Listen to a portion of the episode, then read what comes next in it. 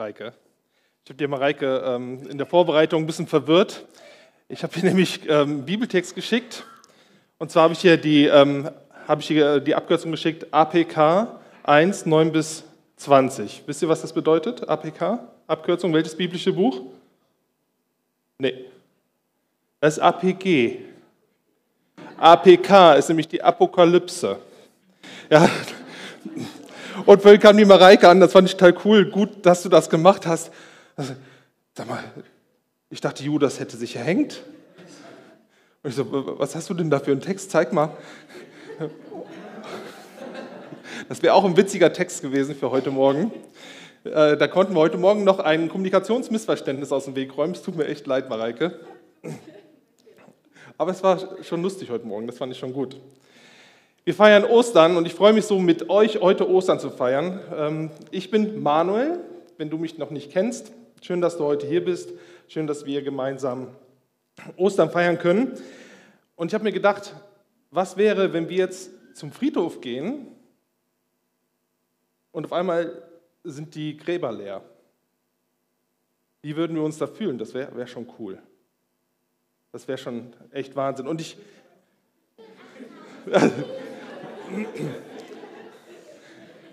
Also ich fände es schon cool. Und ich glaube, im geistlichen Sinne, im geistlichen Sinne sind da Gräber leer. Das dürfen wir nicht vergessen. Wenn wir da rumlaufen, und ich gehe gerne auf den Friedhof, ähm, ich, das ist blöd an, ich gehe auf den Friedhof, ja. Ja, ich finde, der Friedhof ist, ist ein ganz wichtiger und ein toller Ort. Und ich glaube, wenn wir auf den Friedhof gehen, wenn wir immer mit unserer ja, Endlichkeit konfrontiert, aber auch ja, mit dem, was danach kommt, weil das, der Tod ist ja nicht das Ende, sondern der Tod ist quasi ein Doppelpunkt und dann fängt das, das Leben an. Das ist das, was wir als Christen glauben. Deswegen auf den Friedhof zu gehen als Christ ist erstmal gar nicht so bedrohlich. Klar sind wir traurig, dass manche lieben Leute nicht mehr da sind und dann dürfen wir echt auch weinen und traurig sein, aber wir haben auch eine Hoffnung, wir dürfen uns freuen, weil wir wissen, dieser Kamerad oder diese Kameradin, dieser liebe Mensch ist jetzt beim Herrn Jesus und denen geht es gut. Der leidet nicht mehr, sie leidet nicht mehr und sie ist voller Herrlichkeit und voller Freude. Und ohne Ostern wäre das alles nicht möglich. Ohne Ostern würde ich auch wahrscheinlich den Friedhof meiden. Das wäre für mich wahrscheinlich der schrecklichste Ort. Für mich wäre der Friedhof eine Sackgasse an Ostern, äh, ohne Ostern. Es wäre eine Sackgasse. Da endet es. Und ein Bekannter von mir, der Hartmut Hühnerbein, der sagt, wenn man ihn fragt, warum bist du Pfarrer geworden, da sagt er, um den Leuten den richtigen Ausweg, auf dem Friedhof zu zeigen. Ja, nämlich nach oben zu, zu unserem Herrn Jesus Christus. Und das finde ich schön.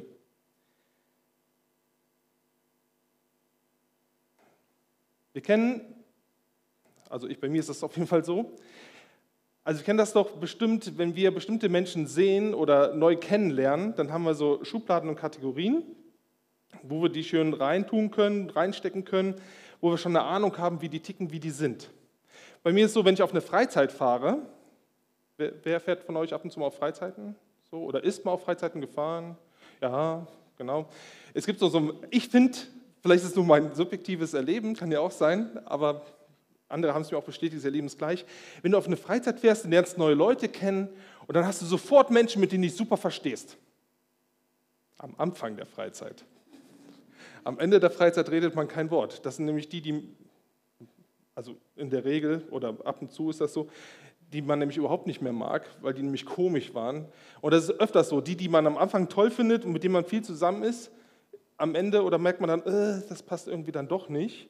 Und die, mit denen man am Anfang nichts zu tun hatte, aber dann im Laufe der Freizeit besser kennengelernt hat, das sind dann die, mit denen man auch danach noch Kontakt hat.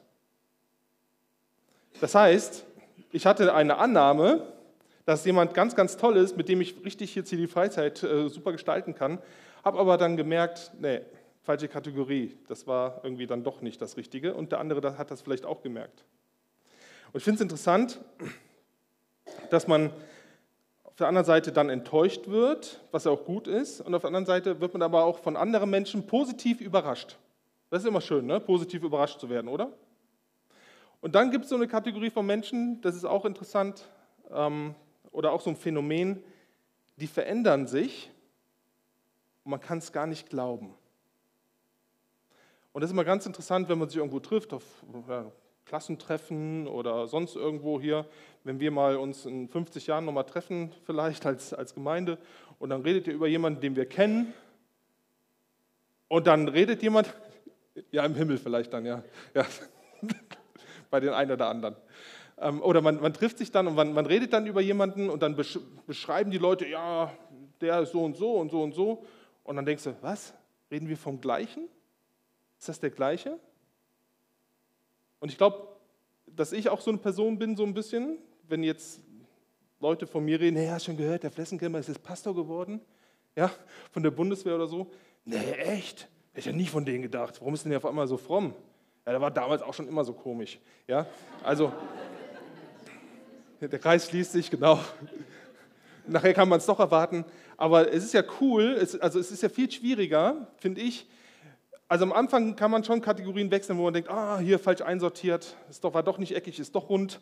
Ja, und man kann noch ein bisschen umsortieren. Aber wenn man über Jahrzehnte jemanden kennt und der ist immer gleich gewesen und dann verändert er sich, das dauert.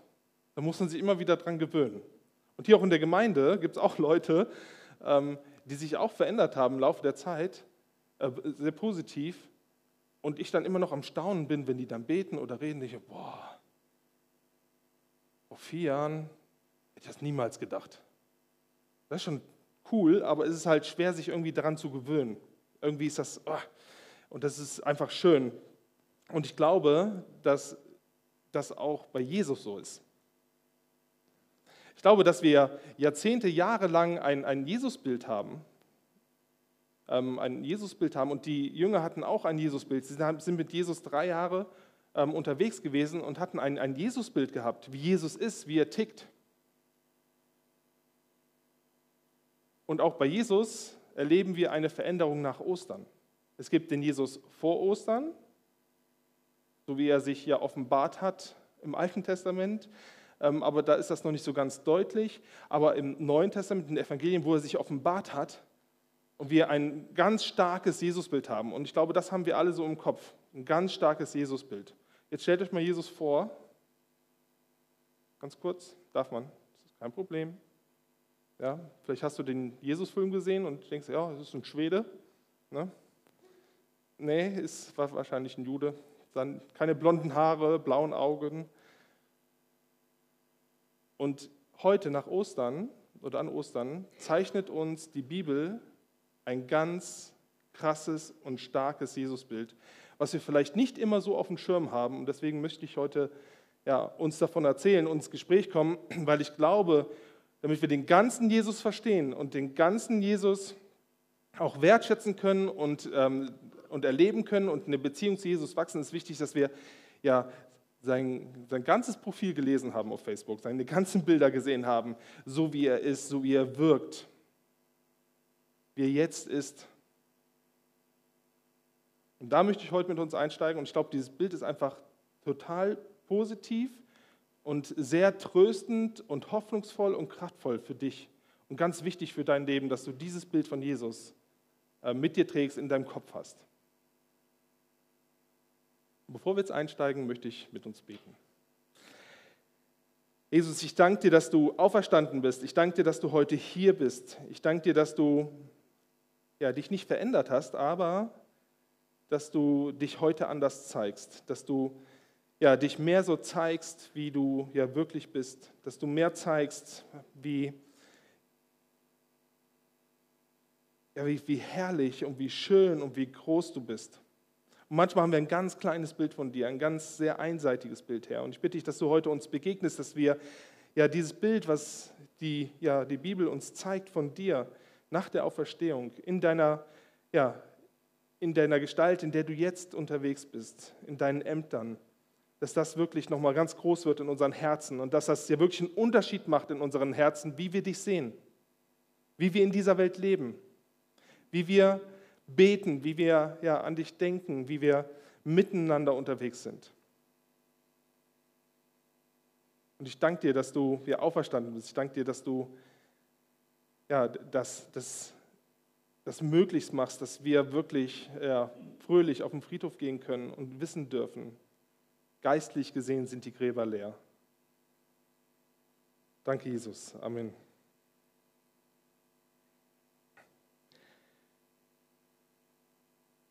Wir gehen ähm, ein bisschen durch die Verse durch, Offenbarung 1, 9 bis 10, das hat die Mareike uns schon gelesen.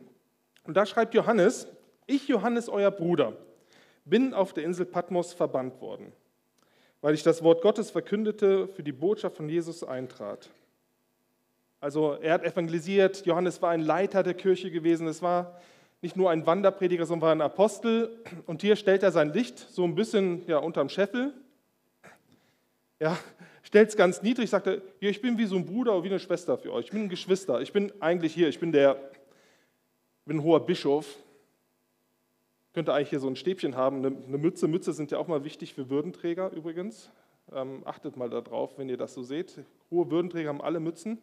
Ich könnte eine Bischofsmütze tragen, ich könnte ein fettes Gewand haben, aber ich stelle mich euch gleich, ich bin einer wie ihr. Ich gehöre zur Gemeinde. Ich bin einer von euch. Und ich bin in der Verbannung, so schreibt er es, weil ich ja das Evangelium verkündigt habe, weil ich ein Leiter der Kirche bin und wahrscheinlich haben sie ihn verbannt. Es gibt einige Mythen über Johannes, dass sie versucht hätten, ihn umzubringen, zum Beispiel in kochendem Öl, es aber nicht geschafft haben, dass Gott da Wunder gewirkt hat. Und weil sie ihn nicht beseitigen konnten, haben sie ihn halt äh, dann verbannt. Aber wahrscheinlich haben sie ihn verbannt, ähm, weil das damals auch eine Möglichkeit war, jemanden loszuwerden, indem du ihn einfach verbannst. Und Johannes war verbannt ähm, und war am Beten ähm, und war auf Patmos, auf dieser Insel. Und dann am Sonntag, den Tag des Herrn, wurde er vom Geist ergriffen. Also war wahrscheinlich am Beten, hat Lobpreis gemacht, gefeiert und auf einmal ja, kommt der Heilige Geist so über ihn. Und ich weiß nicht, ob du das schon mal erlebt hast, dass du am, am Beten warst, dass du ähm, am, am Lobpreis gemacht hast und auf einmal warst du verzückt im Geist.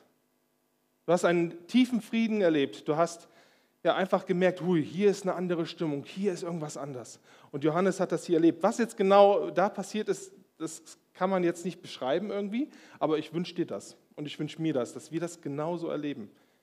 Jetzt, ohne dass wir jetzt weiter Bibel schreiben, weil ich glaube, die ist abgeschlossen, so. Aber ich glaube, dass wenn dir der Jesus so begegnet in, im Geist, dass du eine Veränderung, noch eine ganz krasse Lebensveränderung für dich erfährst. Das ist so echt mein Gebet für dich, dass du und ich das erfahren. Und Johannes hörte eine Stimme wie so durchdringende Posaunen. Und immer wenn Posaunen kommen, das kennen wir alle von Schreck, ne? was passiert, wenn die Posaunen kommen? Habt ihr Schreck geguckt? Nee. Ich dachte, das wäre jetzt ein Kinderfilm. Ja, da muss die Mama das mal mit dir gucken. Nein, danke. Also ich finde Schreck cool. Also ich erzähle dir jetzt, bei Schreck ist das nämlich so. Ja, da kommen nämlich die Verfahren und da kommt der äh, Prinz Marquardt, so ein kleiner König. Also immer wenn die Trompeten blasen, immer wenn ein richtiger Sound ist, dann kommt irgendwie ein König, irgendwas ganz Wichtiges, irgendwie, da wird, wird, wird was Wichtiges verkündet. Und hier diese Stimme klingt wie eine Trompete. Und das ist cool, wenn du so eine Stimme hast, wo du auch gleich alle direkt zuhören. Hätte ich auch gern ähm, so Fanfaren. Vielleicht kann man das ja mal nächstes Mal machen, wenn ich hochkomme, dass Fanfaren kommen. Ja? Nee, war Spaß. Auf jeden Fall hat diese Stimme direkt so, so, so, so ein Sound, dass jeder zuhört, dass man weiß, es ist was Königliches, was Herrliches, was, was Tolles. Ähm, und wir wissen noch nicht, von wem die Stimme ist. Und in der Schlachterübersetzung, die hat eine etwas andere Textgrundlage. Ähm, steht jetzt für die nächsten Verse im Vers 11 äh, davor, ich bin das A und das O, der Erste und das Letzte. Ähm, hier wird Jesus oder Gott hier eingeleitet und es ist Jesus. Und wir lesen dann Offenbarung 1, Vers 11. Und die Stimme, die mir befahl, schreibe das, was du siehst, auf eine Schriftrolle und schicke sie an die sieben Gemeinden in die Städten Ephesus, Smyrna, Pergamont, Thyatira, Sardes, Philadelphia und Laodicea. Diese sieben Kirchen stehen für alle Kirchen, für alle Gemeinden. Das waren so die richtig Mega-Churches gewesen damals in Asien. Das waren die richtig großen Gemeinden. Und wenn du da was hinschickst, kannst du dir sicher sein, dass sie das auch überall hinschicken. Die hatten nämlich den SCM-Verlag und Ja, die, die, die, konnten, die haben das nämlich verteilt in, den, in der ganzen Region überall hin. Und diese sieben Gemeinden stehen für alle Gemeinden.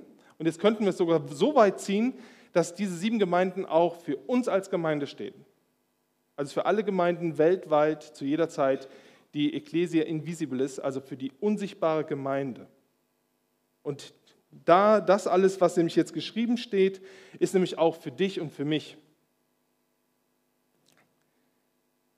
Und wir lesen dann weiter in Offenbarung 1, Vers 12 bis 13. Ich wandte mich um, weil ich sehen wollte, wessen Stimme es war, die ich hörte und wer mit mir redete. Und da sah ich sieben goldene Leuchter und mitten unter den Leuchtern jemanden, der aussah wie der Menschensohn. Er war mit einem Gewand bekleidet, das ihm bis an die Füße reicht und trug ein breites goldenes Band um die Brust.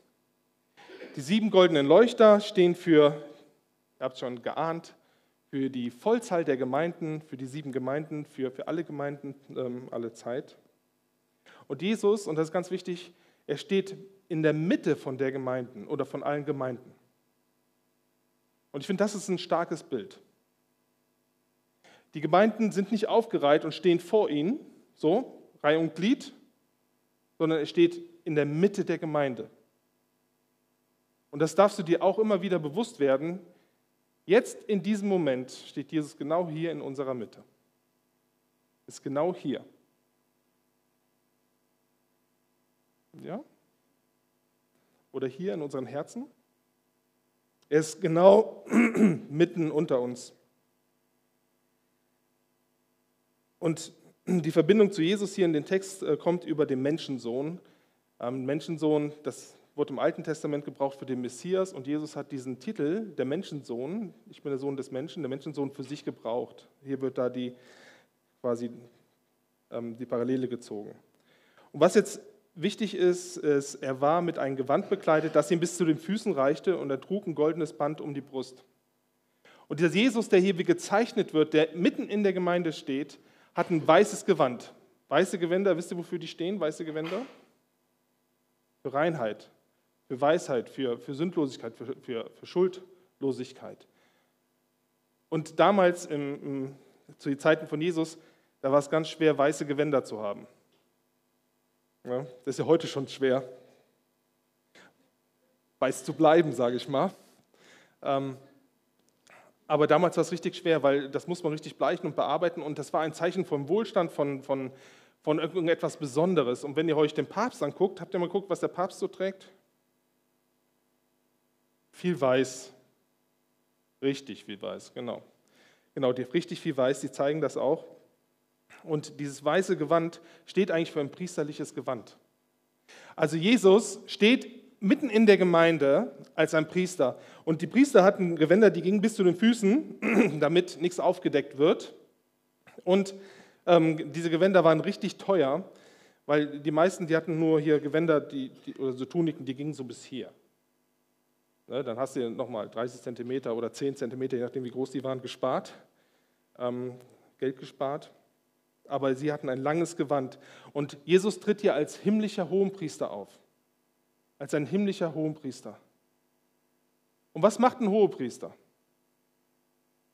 Ein Hohepriester, der vermittelt zwischen Gott und dem Menschen.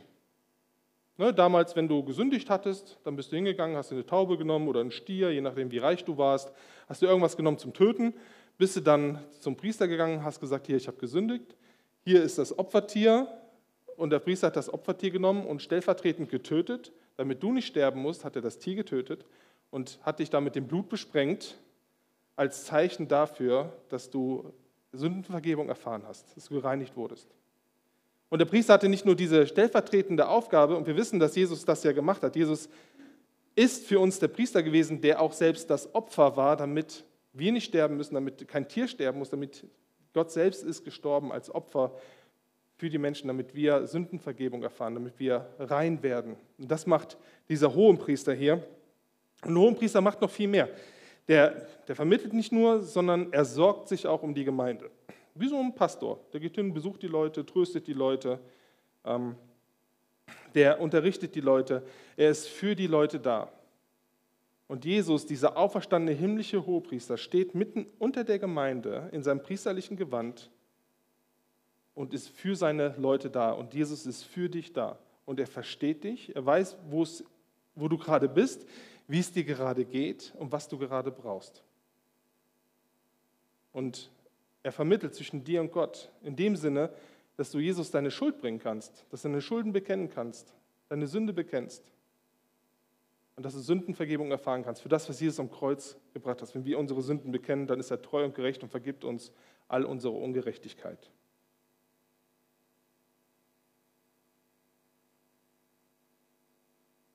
Und das Bild geht hier weiter. Also, wenn du ein Bild von Jesus hast als Hohenpriester, als himmlischer Hohenpriester, der für dich einsteht und für dich da ist. Jetzt kommt das zweite Bild von Jesus.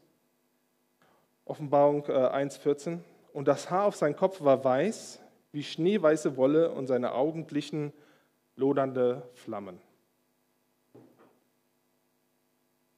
Und das haben wir hier auch wieder.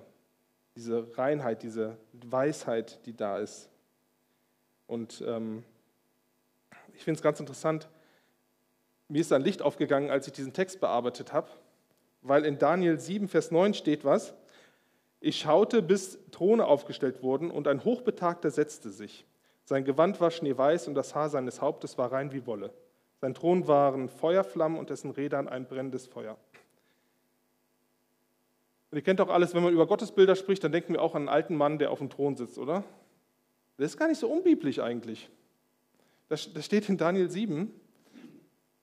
Ähm, und ich finde es so schön, hier wird direkt auf, auf Jesus so gezeigt. Hier macht äh, Johannes äh, diese, diese Verknüpfung, ja, dieses, dieses Bild von, vom, vom weißen Haar, von Weisheit, von, von Reinheit, von Erhabenheit. Ähm, Jesus rein und sündlos, ohne Makel. Und die Augen von Jesus sind wie, wie schreibt das hier, wie lodernde Flammen. Das ist schon ein bisschen gruselig, oder? Ja. Wie lodernde Flammen. Warum ist das gruselig? Nicht, weil wir uns das nicht vorstellen können, dass irgendwie die Augen so lodern, sondern es ist ein bisschen gruselig, weil wir wissen, was das bedeutet. Weil wir wissen, wenn Jesus uns anschaut, können wir vor ihm eigentlich nicht so bestehen. Er kennt unser Herz. Er weiß, was in uns drinsteckt. Er weiß was, weiß, was wir gestern Abend gemacht haben. Und er weiß auch, was wir nächste Woche tun werden. Und er kennt uns. Und ja, wir können nichts vor Jesus verheimlichen.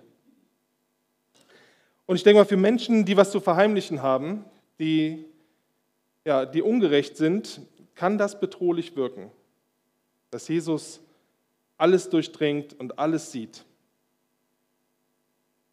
Und auf der anderen Seite, für, für Menschen, die jetzt nicht zu verheimlichen haben in dem Sinne, die ihre Beziehung da zu Jesus haben, für die ist das eher, also ich finde das eher beruhigend, ich finde das total schön, dass ich weiß, Jesus Blick entgeht nichts, keine Ungerechtigkeit. Er weiß wirklich, was in den Menschen abgeht. Und er weiß auch, was in meinen Herzen abgeht, weil ich weiß manchmal nicht, was bei mir in meinem Herzen passiert. Weißt du das immer, was in deinem Herzen so passiert? Ich weiß das nicht manchmal. Ich bin manchmal echt überrascht, was da manchmal rauskommt. So. Und ich weiß, Jesus sieht das. Und ich kann aber Jesus bitten, Herr, zack, bitte einen Blick in mein Herz. Psalm 139. Erforsche du mein Herz. Erkenne mich. Erkenne meine Gedanken, weil ich betrüge mich da selbst. Dieses wird da dargestellt als der königliche, als der himmlische König voller Weisheit, ähm, die, die braucht er nachher auch. Und, und, und er, kann, er kann Sachen wirklich durchdringen. Er weiß, was, was der Grund, was die, der kann den Dingen auf den Grund gehen mit seinen Augen. Offenbarung 1, Vers 15. Und seine Füße glänzten wie Golderz, das im Schmelzofen glüht, und seine Stimme klang wie das Tosen einer mächtigen Brandung. Und das Golderz und die Stimme zeigen, dass Jesus jetzt ein standhafter und mächtiger König ist. Ich habe euch gefragt, wenn ihr an Jesus denkt, was für ein Bild habt ihr von Jesus im Kopf? Das ist wahrscheinlich der Jesus, den, den, der, der vor der Kreuzigung so gelebt hat. Wo Leute hingegangen sind, haben ihn den Bart ausgezupft, haben ihn angespuckt, haben ihn getreten und geschlagen. Ein Bild von Jesus, der wirklich so cool geblieben ist, ruhig geblieben ist, der alles auf sich genommen hat, der leidende Jesus, der gelitten hat und wirklich ähm, sich nicht gewehrt hat und einfach souverän geblieben ist. Was ja auch ein ganz starkes Bild ist, weil ich kriege das so nicht hin. Ich kann das nicht. Jesus ist mir echt ein Vorbild. Aber hier wird ein Bild von Jesus gezeigt, mit dem du dich nicht anlegst. Da geht keiner hin und zupft mehr am Bart. Da geht keiner mehr hin und tritt und spuckt ihn. Da geht keiner mehr hin und legt sich mit diesem Jesus an. Und deswegen möchte ich auch, dass du auch dieses Bild von Jesus in den Kopf hast. Jesus ist Lamm und Löwe gleichzeitig. Jesus ist auch der Jesus, mit dem sich keiner mehr anlegt, der für dich kämpft, der am Ende jeden und alles besiegt.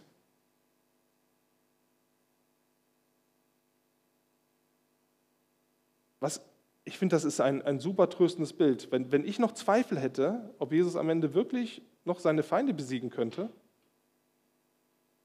dieses Bild sagt, nee, Jesus ist standhaft, er ist mächtig, er ist der König, er steht fest, er glänzt, er leuchtet, ja, und seine Stimme ist wie Brausen. Und ich finde es so schön, du kannst es mal in Johannes nachlesen, als Jesus festgenommen wird im Garten Gethsemane. Da fragen die, bist du Jesus von Nazareth? Und dann sagt er, ich bin's. Und zack, fallen sie alle auf den Boden. Und da lässt er so ein bisschen mal was von seiner Herrlichkeit aufpoppen. Also ich hätte es wahrscheinlich gemacht, um anzugeben. Ich glaube, da war bei Jesus ein, ein tieferer Zweck hinter, wo er ein bisschen seine Herrlichkeit gezeigt hat. Dieses mit Ich bin es. Und die Leute fallen auf den Boden, weil sie, weil sie ein bisschen was von dieser Herrlichkeit auf einmal erleben. Und stell dir vor, diesen Jesus hast du an deiner Seite. Ist egal, wodurch du gehst in deinem Leben, ist egal, was noch auf dich zukommen wird, ist egal, was ist, ist egal, wer sich dir in den Weg stellt, du hast diesen Jesus an deiner Seite, der nur sagen muss, ich bin's und die Gegner fallen um. Und dieser Jesus steht dir an deiner Seite. Ich brauche dieses Bild. Ich brauche diesen MMA-Jesus, der, der einfach stark ist. Und dann lesen wir, in seiner rechten Hand hielt er sieben Sterne. Da wird echt viel diskutiert, was es ist. Ähm, steht wieder für eine Vollzahl. Ähm, das kann auch gut für die Gläubigen stehen aller Zeiten. Ne? Abraham wurde ja auch gesagt, deine Nachkommen werden sein wie die Sterne im Himmel. Und das könnte auch ein Bild dafür sein oder für Leiter der Gemeinde. Es wird viel diskutiert, was es ist. Aber ich glaube, was nicht diskutiert ist, dass Jesus hier was in der Hand hält. Und ich glaube, diese Sterne stehen für die Gemeinde, stehen auch für euch. Er hält euch in seiner Hand. Und aus seinem Mund kam ein scharfes, beidseitiges, geschliffenes Schwert. Und sein Gesicht leuchtete wie die Sonne in ihrem vollen Glanz. Der rechte Arm steht für Macht, also wirklich für Stärke, weil rechts ist meistens der stärkere Arm, außer du bist Linkshänder. Jesus war anscheinend Rechtshänder. Oder Jesus konnte beides gut wahrscheinlich. Aber die rechte Hand, der rechte Arm steht für, für Macht, für, für Stärke, für, für, aber auch für Fürsorge. Weil wen hebst du auf mit dem rechten Arm? Hebst du die, die Leute auf. Du gibst die Dinge. Also steht für beides. Und ich finde das ein schönes Bild. Jesus steht inmitten der Gemeinde als himmlischer Hohepriester, als himmlischer König, der für seine Leute kämpft, der für seine Leute einsteht, der für dich da ist, der dir dient, der dich in der Hand hält. Und aus seinem Mund kam ein beidseitig geschliffenes Schwert. Das ist auch ein gruseliges Bild oder ein komisches Bild. Aber was bedeutet es? Das Schwert bedeutet auch immer Gericht und ähm, dass Jesus der Richter ist, der alles durchdringt, der wirklich die Wahrheit erkennt, der, der Gerechtigkeit den Menschen bringt, der auch dir Gerechtigkeit bringt. Warum können wir Christen auch Ungerechtigkeit ertragen in diesem Leben?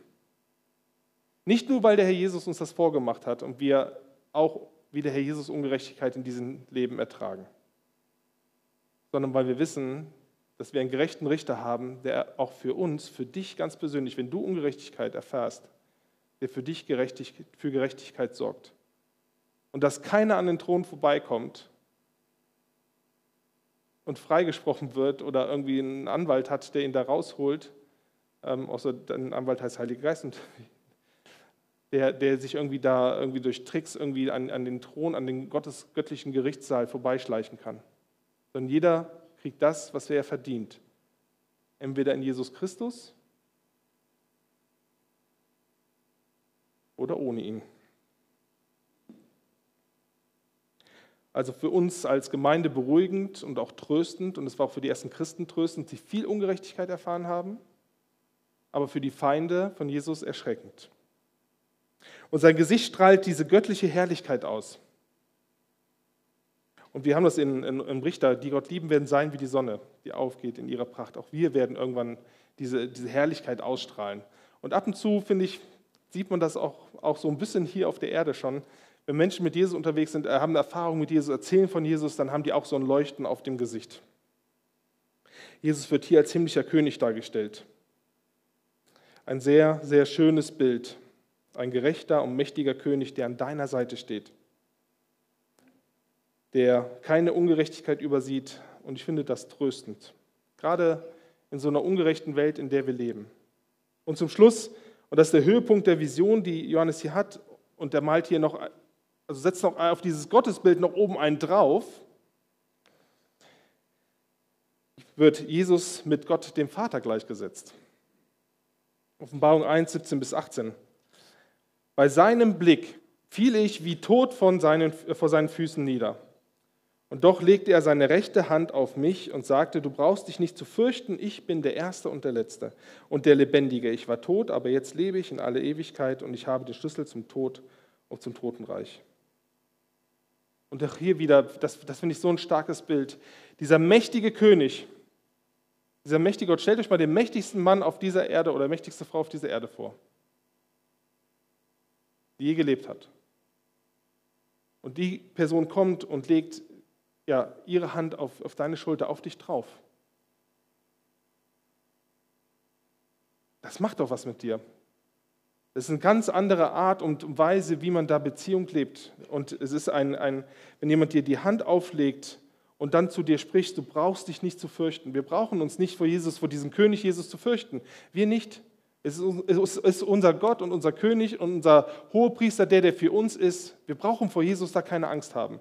Wir dürfen Ehrfurcht haben, so wie, keine Ahnung, wenn der Scholz jetzt hier wäre, der Bundeskanzler, hätten die meisten Ehrfurcht, denke ich mal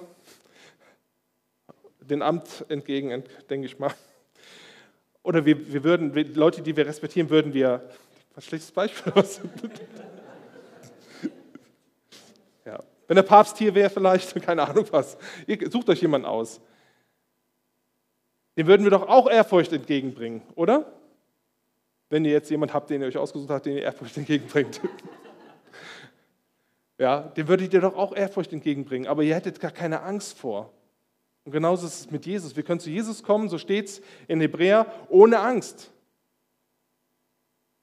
Mir hat eine Frau davon erzählt, dass sie immer Angst hatte, zu Jesus zu kommen. Und ich glaube, Angst vor Jesus ist vielleicht auch der Grund, warum du nicht betest. Warum du vielleicht wenig Bibel liest. Warum du vielleicht manchmal die Gemeinde meidest. Weil du Angst manchmal vor Jesus äh, hast, weil du, weil du weißt, vielleicht, ja, du bist jetzt nicht so korrekt unterwegs, du bist nicht so, so heilig gerade. Und dann, je unheiliger wir uns fühlen, desto mehr verabschieden wir uns irgendwie vor Jesus, weil wir da so eine, so eine Angst haben. Aber ich glaube, wir brauchen keine Angst haben, weil Jesus uns die Hand auflegt, weil Jesus dir die Hand auflegt und sagt, hier, ich kenne dich. Das kommt daher alles in diesen sieben Cent schreiben. Ich kenne dich. Ich durchdringe dich. Aber ich stehe neben dir und bei dir und mitten unter dir und bin für dich da. Ich bin dein Priester. Ich bin der, der dir nachgeht. Der für dich auch kämpft. Und du brauchst keine Angst vor mir haben. Brauchst dich nicht dafür zu fürchten. Und Jesus sagt, ich bin der Erste und der Letzte. Und der Erste und der Letzte, das ist so ein Titel für, für Gott in der Bibel. Und das ist jetzt so ein bisschen verwirrend, weil jetzt wird Jesus hier gleichgesetzt, benutzt die gleichen Titel wie der Vater. Und das sind so die, das, was Jesus ja auch sagt in, in, der, äh, in, der, in der Evangelien. Der Vater und ich sind eins. Und Jesus ist der Lebendige. Das ist auch eine Anspielung auf, auf das Wort Jahwe aus dem Alten Testament, der Gottesname. Ich bin der Ich Bin. Das ist eine ontologische Aussage, das ist eine Seinsaussage. Ich bin das Sein selbst, der Lebendige. Und ich bin der, der am Anfang war und der, der am Ende ist. An Jesus kommst du nicht vorbei. Am Anfang und Ende. Jesus ist immer da. Der Gott, Gott ist immer da. Und er sagt, ich war tot, aber jetzt lebe ich in Ewigkeit. Und ich habe die Schlüssel zum Tod und zum Totenreich. Jetzt frag dich mal, wer oder wem oder was würdest du dein Leben anvertrauen und noch viel mehr dein Tod? Weil unser Leben anvertrauen ist einfacher, oder?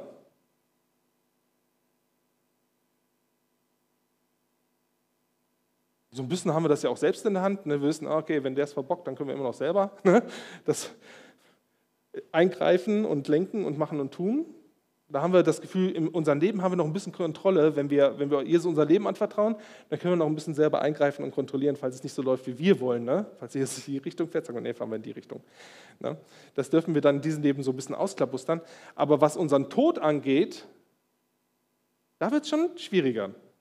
Weil über unser Leben hinaus, alles andere ist unverfügbar. Da haben wir keinen Einfluss drauf, oder? Hast du Einfluss auf deinen Tod? Was, danach, was passiert, wenn du im Totenreich bist, wenn du gestorben bist? Es ist einfach ein großes schwarzes Loch. Da können wir nicht reingucken, da wissen wir nicht, was passiert. Und Jesus sagt, ich habe die Schlüssel zum Tod und zum Totenreich. Und ich persönlich vertraue Jesus nicht nur mein Leben an, sondern auch mein Tod. Ich möchte kein anderem meinen Tod anvertrauen und auch was danach passiert. Weil wenn ich Jesus in diesem Leben kenne und habe eine Beziehung zu ihm und weiß, wie er tickt, und er ist der liebevolle himmlische Hohepriester und liebevolle König und der, der zu mir steht, auf meiner Seite ist, wenn er das in diesem Leben ist, wie viel mehr wird er das auch nach dem Tod sein für mich? Und deswegen vertraue ich auch Jesus über den Tod hinaus. Und ich hoffe, wenn mir Vertrauen fehlt, dass Jesus mir dieses Vertrauen schenkt. Und das wünsche ich mir auch für dich, dass du diesen Herrn Jesus, der auferstanden ist, der alles für dich getan hat, der das Leben gelebt hat, was du nicht leben konntest und den Tod gestorben ist, den wir verdient haben. Dass du diesen auferstandenen Jesus Christus, der jetzt für dich einsteht, der für dich kämpft, der für dich da ist, der gute Gedanken über dein Leben hast, dass du ihn auch deinen Tod anvertraust und mit ihm auferstehst und lebendig wirst. Und das wünsche ich dir, dass du das erlebst. Ich bete. Jesus, ich danke dir, dass du ja, mit uns dieses Leben ja, begonnen hast als, als, als Autor des Glaubens. Und dass du auch dieses Leben, auch wenn es ja, auch wenn es zu Ende geht, äh, dass du auch da mit uns in den Tod bist und dass du auch mit uns ja, ins Leben gehst dass du auf der anderen Seite des Grabes stehst und dass wir dir vertrauen dürfen bis über unseren Tod hinaus. Sogar so weit, dass wir an einen Punkt in unserer Beziehung zu dir kommen, wo wir nicht mehr vertrauen können, wo wir nicht mehr glauben können, wo wir einfach tot sind und wo wir so darauf angewiesen sind, dass du uns zum Leben erwächst. Ja, und dafür danke ich dir, dass wir das glauben dürfen, ich danke dir für dieses Vertrauen, Herr. Und ich bitte dich, dass du dieses Glauben, das Vertrauen einfach schenkst, dass du uns begegnest, so wie du deinen Jüngern begegnet bist, dass wir einfach eine lebendige Erfahrung mit dir haben. Ich danke dir, dass du der Verherrlichte, der Große, der König bist, dass du der Starke bist, dass sich keiner mehr mit dir anlegen kann, dass du keinen Kampf verlieren wirst, dass du ja Sieger bleibst bis zum Ende. Ich danke dir, dass, wir, ja, dass das unsere Hoffnung ist, unser Vertrauen. Und ich danke dir, dass du uns zur Seite stehst in allen Lebenslagen. Amen. Wir möchten jetzt das Abendmahl miteinander feiern. Ich möchte dich dazu einladen.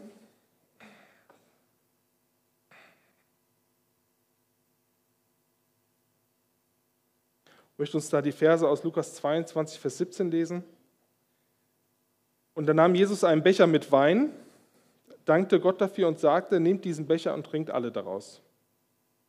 Denn ich sage euch, von jetzt an werde ich nicht mehr vom Saft der Reben trinken, bis das Reich Gottes gekommen ist.